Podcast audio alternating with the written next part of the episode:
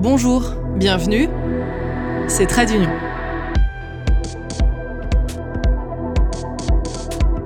Vous faites partie de ceux pour qui l'Union européenne c'est trop compliqué, c'est bureaucratique, c'est ennuyeux. Je vais tenter de vous prouver le contraire. Dans cet épisode, on va s'intéresser aux eurodéputés. On vote pour eux tous les 5 ans, on les envoie à Strasbourg et à Bruxelles, et entre-temps, c'est vrai qu'on les oublie un peu. Après tout, hein, loin des yeux, loin du cœur. Allez, on va faire un petit jeu. Citez-moi 15 eurodéputés français. Je suis sympa, hein. il y en a 79. Je vous imagine compter sur vos doigts et je vois qu'il y en a qui galèrent au fond. Hein. Vous me direz en commentaire si vous avez réussi à en nommer 15. En attendant, on va découvrir à quoi ça sert un eurodéputé, comment ces journées sont remplies, car pour ceux qui sont investis, elles sont très remplies.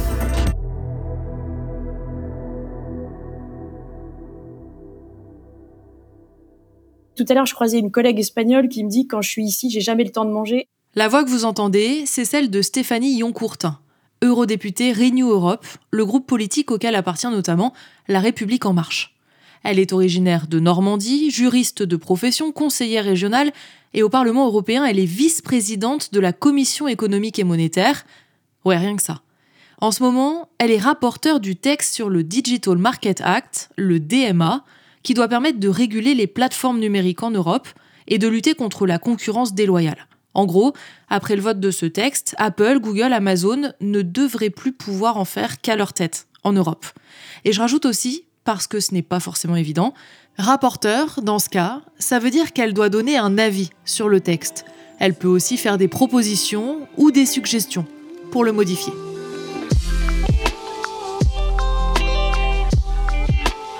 Stéphanie Yoncourtin a réussi à trouver quelques minutes dans ses journées marathon pour me dire pourquoi elle a voulu être eurodéputée. Parce qu'après tout, c'est pas forcément une évidence, hein. c'est même un sacré sacerdoce. La charge de travail est monumentale et personne en France n'en a rien à faire, ou presque. D'ailleurs, ça me fait penser que pour préparer l'interview, j'ai cherché des articles sur Stéphanie Yoncourtin. Et eh bien, dans la rubrique Actualité, j'ai six articles sur sa candidature pour être conseillère régionale en France, deux petits papiers sur son travail sur le DMA. Alors, la question se pose, pourquoi être eurodéputé? Pourquoi se faire autant de mal? Tout commence il y a 41 ans, sur les plages du débarquement, en Normandie l'Europe a toujours été pour moi euh, vraiment vue comme une évidence euh, et comme une chance. Je suis originaire de la Normandie hein, et depuis toute petite, c'est vrai que euh, j'allais avec mon papa souvent aux, cérémonies commémoratives. Le 6 juin 44, le fameux débarquement est vraiment une date, une date clé autour de laquelle il y a énormément de festivités et de commémorations. Et ça m'a toujours interpellée.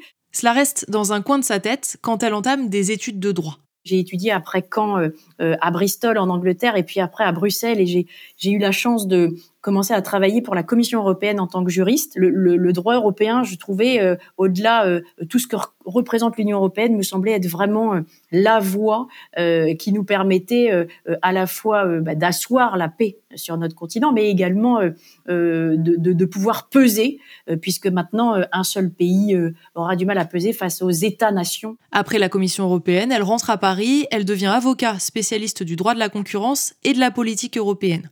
Et puis ensuite, euh, j'ai rejoint euh, le président de l'autorité de la concurrence française dans son cabinet où j'étais chargée des affaires internationales. Donc il s'agissait de porter la voix de la France à la fois euh, dans les enceintes multilatérales comme l'OCDE, les Nations Unies, ou bien de négocier en fait des accords entre les États.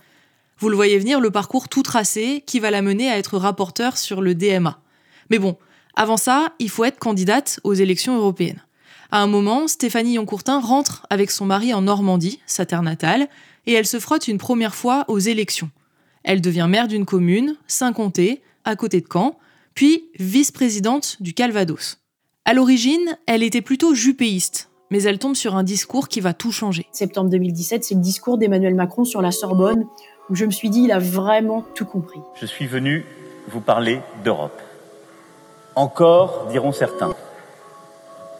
Ils devront s'habituer parce que je continuerai.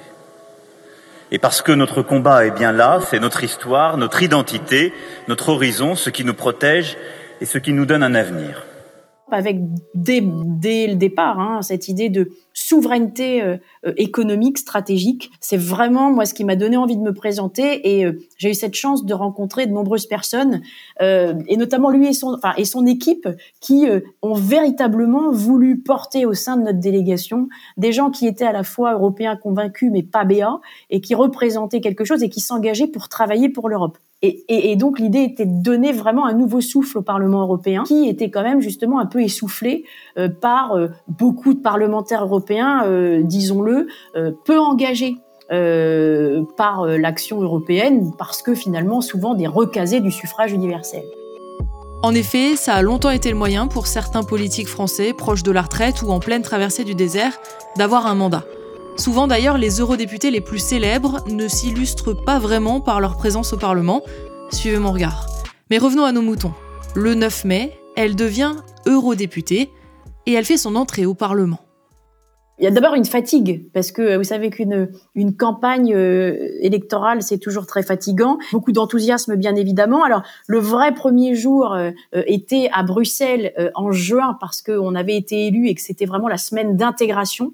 Et donc là, voilà, on vous dit que vous allez être eurodéputé et que vous allez pouvoir euh, euh, on va vous montrer euh, votre bureau. Alors, il n'était pas encore prêt à l'époque, mais en tout cas, et vous dire comment les choses vont fonctionner. Ensuite, c'est la, la, première session d'installation à Strasbourg, puisque c'est vraiment le lieu et le siège officiel où ont lieu toutes les sessions plénières, donc toutes les cérémonies officielles. Vous entrez dans un, dans, à la fois dans un nouveau monde et, et je crois qu'il faut avoir conscience que vous êtes là pour représenter 460 millions de, de citoyens européens et que vous serez pas vous pourrez pas faire tout seul. Euh, ça, c'est certain, ou tout toute seule.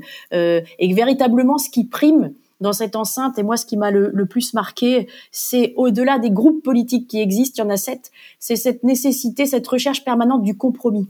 Alors, elle fait peur à la fois parce qu'on dit que l'Europe est lente, mais euh, il faut pas oublier qu'on a 27 pays. Vous devez faire cli des vieux clivages traditionnels gauche-droite qui me semble d'ailleurs être un peu dépassé pour euh, justement essayer de parvenir et aboutir à un texte de consensus. C'est une vraie leçon euh, d'humilité pour tous ceux qui l'ont fait avant et qui continuent à le faire. C'est aussi ça qui doit euh, qui doit primer la recherche du consensus. On peut ne pas être d'accord, mais euh, euh, dire de but en blanc et rejeter de but en blanc le projet et l'idée de quelqu'un parce qu'il serait de droite ou il serait de gauche, on se rend vraiment souvent compte qu'en fait c'est parfois une question de formulation euh, c'est parfois une question d'application des choses et que bien souvent, en substance, on est d'accord sur les choses, sauf à être euh, d'extrême droite ou d'extrême gauche. Et dans ce cas-là, euh, il y a un vrai, plutôt un rejet un peu plus, euh, un peu plus marqué. Mais du coup, ça fait quoi un eurodéputé?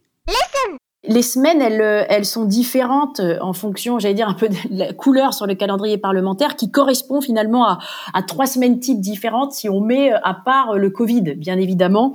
Euh, il y a euh, la semaine qui est à Bruxelles, c'est la semaine un peu préparatoire. Elle, c'est soit une semaine de commission, donc vous êtes euh, répartis dans une commission euh, euh, par secteur, par activité finalement thématique, et puis de groupes politiques. Donc moi, je suis vice-présidente de la commission des affaires économiques et monétaires. Ça, c'est la commission icône du Parlement européen. Je siège également à la commission de protection des consommateurs, marché intérieur, et également à la commission pêche, bien évidemment, pour suivre la problématique de nos pêcheurs à la suite du Brexit. Ça, c'est la semaine commission ou groupe politique. Euh, qui prépare finalement la session plénière où euh, tout ce qui aura été travaillé dans les textes et les rapports, euh, toutes les discussions qui auront été initiées se termineront par un vote en session plénière à Strasbourg. La session plénière à Strasbourg a lieu donc une semaine par mois. Et puis, il y a la semaine verte. C'est notre semaine en, circonscription qui est une semaine où vous faites tout votre travail avec la circonscription. Alors, je le disais, elle est normalement euh, euh, nationale, mais euh, nous, on est, on s'est répartis finalement assez naturellement dans nos régions d'origine. Donc pour moi, c'est la Normandie. Et j'ai une permanence locale à Saint-Comté, à côté de Caen.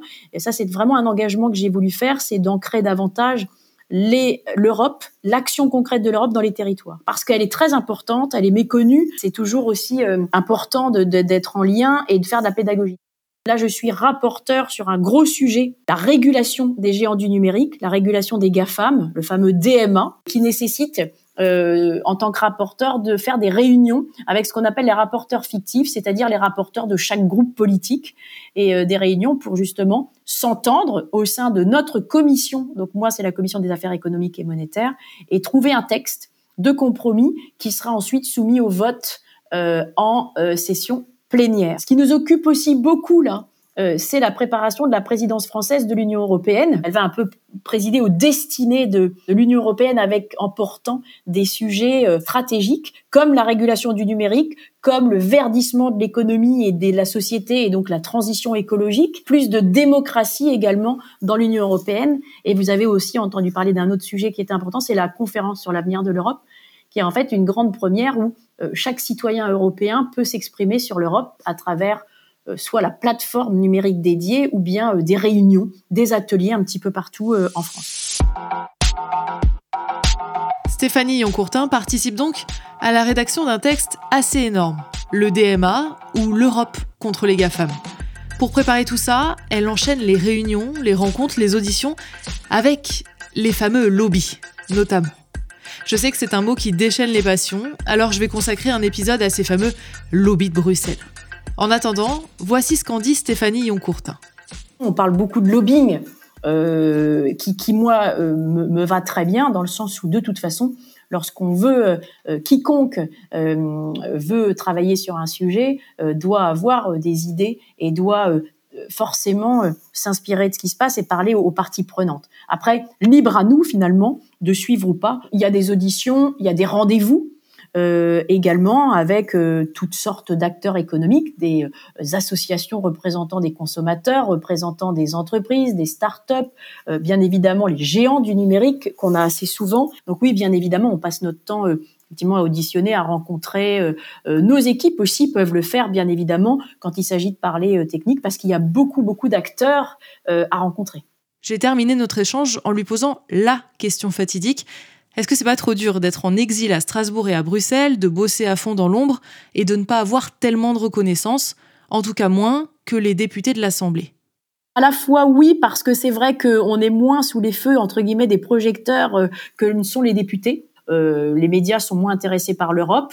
Euh, et donc ça c'est dommage parce que parfois on donne à voir des choses qui sont pas forcément la réalité. Et non parce que en fait on a vu énormément de sujets portés par l'Europe et qui finalement faisaient consensus Notamment, j'allais parler de la santé. Récemment, l'Europe, elle se construit euh, à mesure qu'il y a des crises, grâce aux crises, je dirais, par les crises. Je me réjouis pas qu'il y ait des crises, mais je trouve que ça fait beaucoup avancer. C'est d'ailleurs une crise qui a fait naître l'Europe et l'Union européenne, hein, la deuxième guerre mondiale. Et l'objectif premier, bah, c'était de rétablir la paix et, et ce de façon euh, durable sur notre continent. Et je trouve que euh, on y a quand même pas trop mal réussi, mais ça, ça suffit pas. Mais si je prends la santé, la crise du Covid nous a montré que s'il n'y avait pas eu l'Europe, on aurait eu notamment une guerre des vaccins très clairement, euh, parce que euh, euh, une négociation des 27 États membres très tôt sur avec les laboratoires pharmaceutiques qui effectivement pouvaient, passez-moi l'expression, littéralement s'engraisser sur sur sur les États, puisqu'on voyait bien que c'était nécessaire, et les États ont eu cette intelligence assez rapidement de de pouvoir réagir. Ça, c'est au niveau de la santé, avec maintenant une prise de conscience que bah, la compétence santé elle doit peut-être justement être transférée au niveau européen. Il faut quand même pas oublier que les États membres se sont saisis euh, de cette compétence santé qui n'est pas euh, euh, réglementairement, si on prend les traités, qui n'est pas conférée à l'Union européenne. C'est une compétence des États membres, voire compétence parfois régionale, donc des régions, par exemple en Italie ou en Espagne. Et, et on se rend compte que les mêmes personnes finalement qui regrettaient qu'il y avait, qui est trop d'Europe, sont celles qui parfois euh, disent, posent la question de savoir, mais, mais pourquoi l'Europe n'a pas réagi plus tôt? Ben Moi, je trouve que sur la Covid, l'Europe a plutôt réagi tôt, compte tenu en plus des moyens qu'elle avait. Euh, quand vous êtes euh, pas compétent, euh, euh, si on vous dit demain il y a une crise, allez donc opérer les gens. Est-ce que vous irez le faire, vous, Madame journaliste? Bah, je suis pas sûre. et si vous dites, bah, je vais quand même aller essayer de sauver des vies, alors je vais faire ci ça, bah, on se dira c'est quand même déjà pas mal pour quelqu'un qui a pas euh, voyez, qui, qui, dont c'est pas euh, la compétence première. Merci à Stéphanie Yoncourtin d'avoir répondu à mes questions. Et grâce à cet épisode, vous l'avez peut-être ajouté dans la liste des 15 eurodéputés que vous connaissez, ou peut-être qu'elle y figurait déjà. En tout cas, vous risquez de la recroiser au détour du DMA et des GAFAM. Merci à tous pour votre écoute. N'hésitez pas à noter l'épisode, à en parler autour de vous ou à vous inscrire sur Twitter pour connaître la date de diffusion des prochains épisodes. À très vite!